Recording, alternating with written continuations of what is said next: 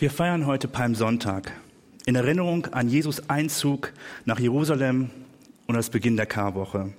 Jesus letzte Tage vor seiner Verherrlichung am Kreuz. Und diese Geschichte von Jesus Einzug ist eigentlich eine Geschichte der Extreme. Zuerst lesen wir, wie Jesus in die Stadt einzieht und er wird wie ein König gefeiert. Die Menschen sind da und begrüßen ihn. Und direkt nach dem Einzug hören wir nichts mehr von den Menschen. Das nächste Mal, wenn wir die Menschenmassen sehen, rufen sie, kreuzige ihn, kreuzige ihn. Und es ist verwirrend. Es wirkt verwirrend und es ist verwirrend.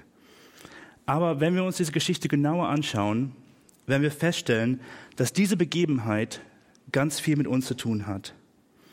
Und sie gibt Antwort auf eine ganz zentrale Frage. Wenn Gott uns doch helfen kann, warum tut er es nicht immer?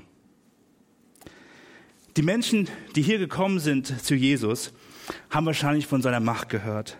Sie kommen wahrscheinlich, weil sie von der Auferstehung von Lazarus gehört haben. Sie kommen, um Jesus als ihren neuen König zu feiern, ihren König. Wieso kommt es also zu dieser Wendung? Es geht um Erwartungen. Jesus ist nicht der König, den sie wollten. Und das wird an seinem Einzug schon deutlich. Ich lese nochmal von Johannes 12 ab Vers 12. Am nächsten Tag hörten die Menschen, die in großer Zahl zum Passafest gekommen waren, dass Jesus auf dem Weg nach Jerusalem war. Mit Palmzweigen in den Händen zogen sie zur Stadt hinaus, um ihn zu empfangen. Gepriesen sei Gott, riefen sie. Gesegnet sei der, der im Namen des Herrn kommt. König von Israel. Palmzweigen hatten sie. Sie wählten mit Palmblättern, Palmzweigen. Und das war ein Zeichen für Nationalismus und militärischen Sieg. Früher gab es jemanden, das war Simon der Makkabäer, und der hatte diese Stadt Jerusalem schon mal von den Syrern befreit. Und auch er wurde nach seinem Sieg dann mit Palmblättern willkommen geheißen. Und das war ein wichtiger Moment in der Geschichte dieses Volkes, weil die damalige syrische Besatzung hat ihn schwer gemacht. Unter ihrer Herrschaft wurde der Tempel missbraucht, ihr heiliger Tempel, der Ort, wo Gott war. Und es wurde ihnen verboten, ihre jüdischen Ge Gesetze und Gebote auszuleben. Sie konnten ihren Glauben nicht ausleben. Später dann, im Jahr 70 vor Christus, hat die Widerstandsbewegung Münzen gedruckt. Münzen, die sie selber gedruckt haben, und darauf haben sie Palmblätter abgedruckt als ein Zeichen für den erwarteten Sieg gegen die Römer, dass genau wie damals jetzt auch wieder eine Befreiung kommen würde. Palmblätter, welche hier gewedelt wurden, als Jesus kam, vorhin gelegt worden sind, waren Ausdruck der Erwartung des Volkes. Befreie uns von den Römern. Und sie riefen Hosanna, nicht Preis und Ehre, wie wir oft denken, sondern Hilf uns, hilf uns. Die Menschen erwarteten militärische Hoffnung. Und dann lesen wir von Jesus. Vers 14. Jesus ritt auf einem jungen Esel, den er hatte bekommen können. Jesus kommt auf einen Esel. Damals zeigte das Tier, mit dem ein König ritt, seine Absicht. Ein Pferd war ein Zeichen für Krieg, ein Esel für Frieden. Das ist ja auch passend, wenn man hier sieht, das wirkt jetzt nicht besonders beängstigend und äh, kennzeichnet auch nicht irgendwie, dass man gut angreifen oder gut fliehen könnte, ein, ein wilder Hengst hat da schon einen anderen Ausdruck.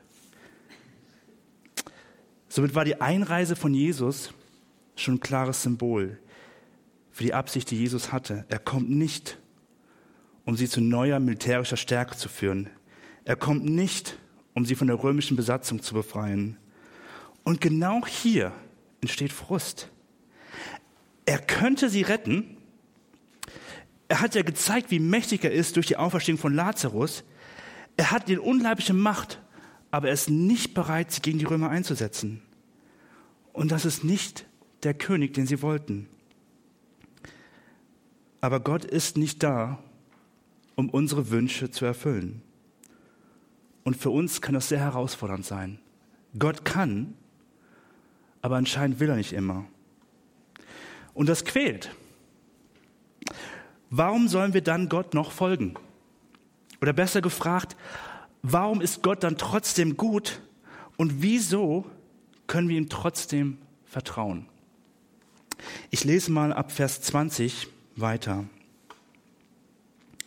da heißt es, es waren aber einige Griechen unter denen, die hinaufkamen, um das Fest, um beim Fest anzubeten. Diese nun kamen zu Philippus und baten ihn und sagten, Herr, wir möchten Jesus sehen. Philippus kommt und sagt es Andreas. Und Andreas und Philippus, sie sagten es zu Jesus und sagten, Jesus aber antwortete ihnen und spricht, die Stunde ist gekommen, dass der Sohn des Menschen verherrlicht werde. Wahrlich, wahrlich, ich sage euch, wenn das Weizenkorn nicht in die Erde fällt und stirbt, bleibt es allein. Wenn es aber stirbt, bringt es viel Frucht. Wer sein Leben liebt, verliert es. Und wer sein Leben in dieser Welt hasst, wird es zum ewigen Leben bewahren.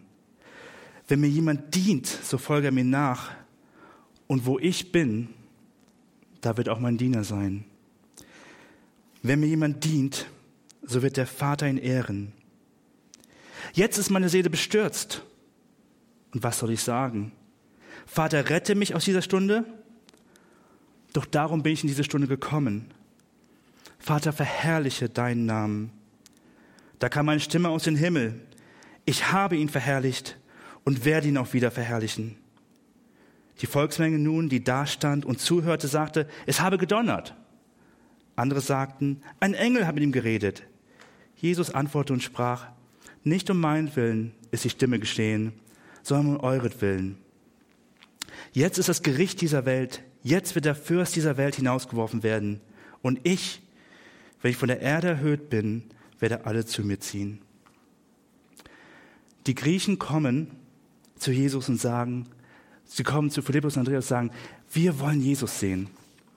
Sie haben irgendwas von Jesus gehört, gesehen, das sie zutiefst angesprochen hat und neugierig gemacht hat. Und sie gehen zuerst zu Philippus, wahrscheinlich weil er einen griechischen Namen hatte und sie da so eine Verbundenheit gesehen haben. Und zusammen mit Andreas bringen sie das Anliegen zu Jesus. Sie möchten Jesus sehen. Und das bedeutet nicht Autogrammstunde, ihn mal kurz sehen, sondern sie wollen verstehen, wer er ist. Wer ist dieser Jesus? Da war etwas Faszinierendes. Und sie wollten ihn näher kennenlernen, verstehen, wer er wirklich ist. Warum kommt er mit einem Esel angeritten? Jesus Antwort ist überraschend und scheint ja erstmal gar nichts mit der Frage zu tun zu haben, die gestellt wurde. Aber das macht er ja öfters so. Aber seine Antwort gibt, seine Reaktion gibt Antwort darauf, wer er wirklich ist. Ich lese mal Vers 23. Jesus sagt, die Stunde ist gekommen, dass der Sohn des Menschen verherrlicht werde. Verherrlichung bedeutet zu offenbaren, zu zeigen und zu ehren. Jesus soll verherrlicht werden. Und dann sagt Jesus noch weiter, jetzt ist meine Seele bestürzt. Und was soll ich sagen? Vater, rette mich aus dieser Stunde? Doch darum bin ich in diese Stunde gekommen. Vater, verherrliche deinen Namen. Der Name war Ausdruck des Wesens einer Person, sein Charakter, wer er wirklich ist. Jesus offenbart, Jesus zeigt Gottes Wesen, er zeigt seinen Charakter, damit dieser dann verehrt wird. Und dann kommt Gottes Antwort, die wir schnell überlesen. Da kam eine Stimme aus dem Himmel und er sagt dann, ich habe ihn verherrlicht und werde ihn auch wieder verherrlichen. Jesus verherrlicht den Vater und Gott verherrlicht Jesus. Der Vater verherrlicht seinen Sohn durch die vielen Wunder, die er tut, durch sein Wirken, und Jesus zeigt immer wieder, dass das, was er tut, das sind die Werke des Vaters. Und Jesus sagt an anderer Stelle, ich tue nur das, was ich den Vater tun sehe.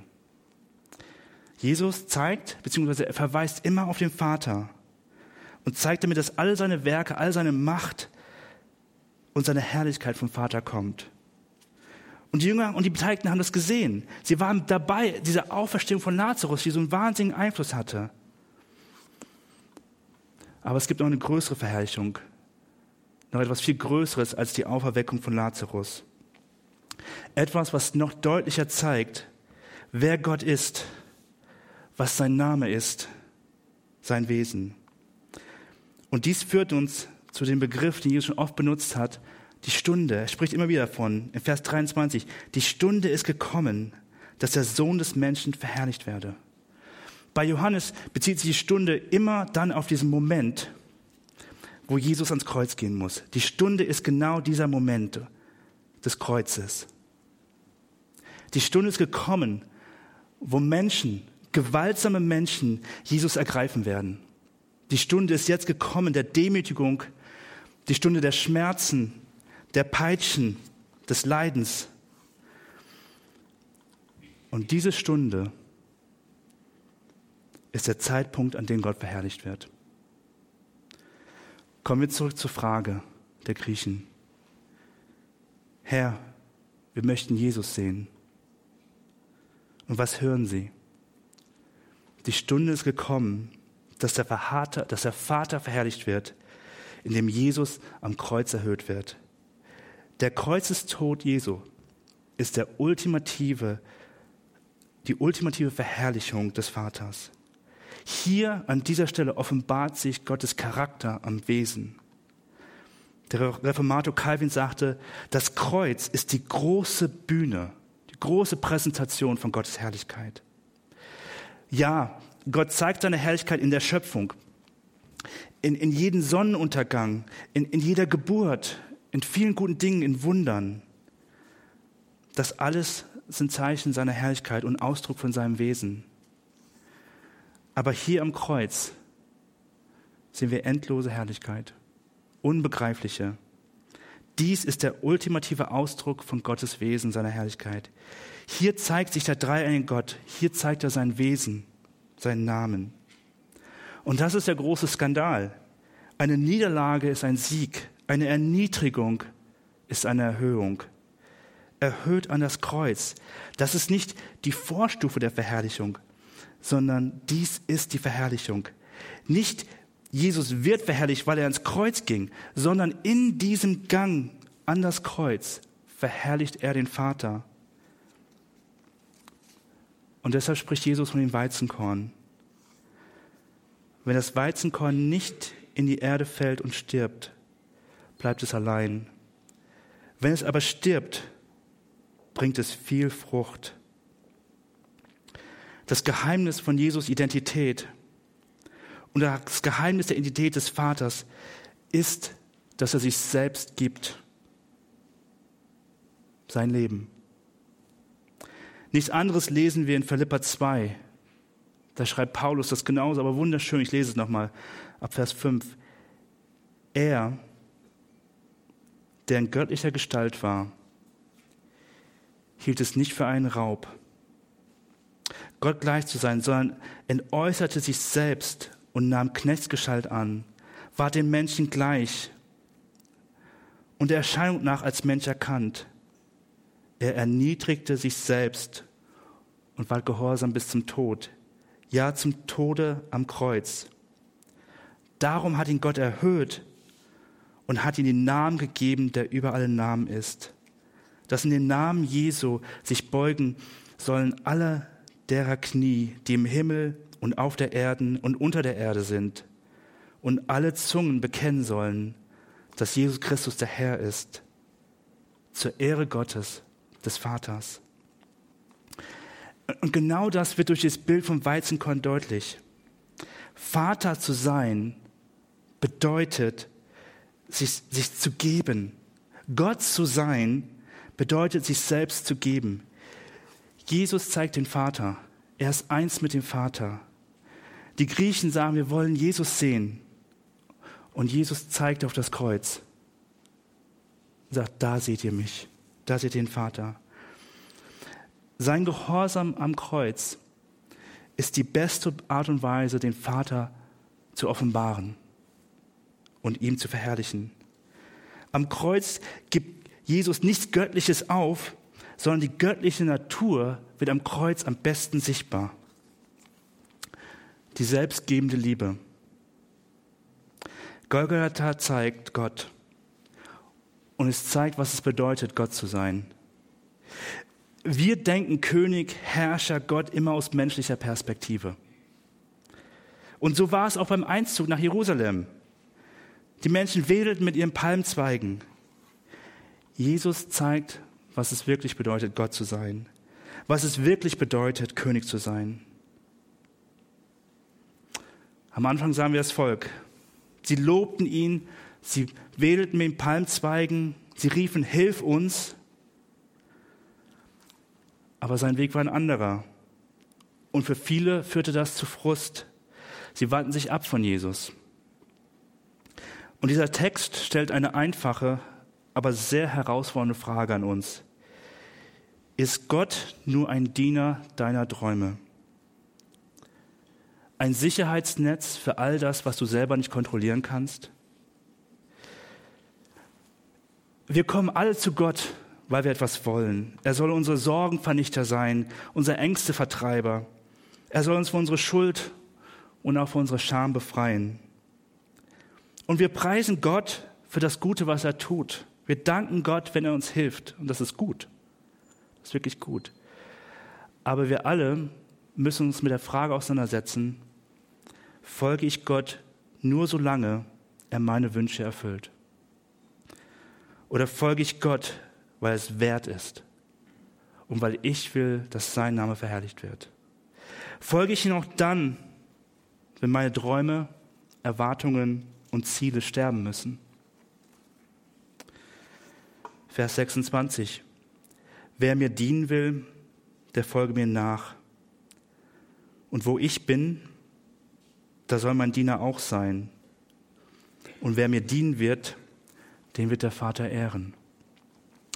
Diese Selbstaufgabe, wie Jesus sie vorlebt, hört sich für uns so fremd an.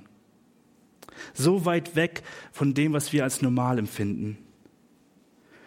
So weit, dass wir gar nicht richtig vorstellen können, wie das gehen soll. Da ist so viel Angst in uns, dass, dass wir doch dann zu kurz kommen. Dass, dass wir doch dann am, am, auf der Strecke bleiben. Wie sollen wir Jesus dahin folgen? Diese Angst nimmt uns das Kreuz. Jesus lebt es vor. Ihm ist es, dem wir unsere Träume, unsere Hoffnungen, unsere Wünsche anvertrauen. Und wir können es ihm anvertrauen, weil er kein König ist, wie Menschen es sind. Weil er kein Gott ist, wie wir Menschen uns Götzen denken. Jesus offenbart den Vater. Und wenn wir dann weiterlesen, dann sehen wir als nächstes, wie Jesus die Rolle eines Dieners einnimmt. Wir sehen die nächste Begebenheit von Jesus und wir sehen ihn, wie er da kniend ist vor seinen Jüngern und einem nach dem anderen die Füße wäscht. Nach und nach. Nicht, weil er es musste, sondern weil er es wollte. Er wollte es, weil auch das den Vater verherrlicht, weil auch das zeigt, was es bedeutet, Vater zu sein. Und weil sich Jesus für uns selbst hingegeben hat, können wir leben. Und weil er so gut ist, so unbegreiflich gut ist, können wir ihm vertrauen. Mit allem, unseren Wünschen, Hoffnungen und Träumen. Lasst uns beten. Vater, auch wir wollen dich sehen. Sehen, wer und wie du wirklich bist. Und wir wollen dir folgen. Hilf uns, deinem Beispiel zu folgen. Hilf uns, dir ganz zu vertrauen. Hilf uns, dir zu folgen, nicht wegen der Gaben, die du gibst, sondern weil auch wir dich verherrlichen wollen. Wir wollen, dass dein Name verherrlicht wird. Und auch wir rufen, Hosanna, hilf uns. Amen.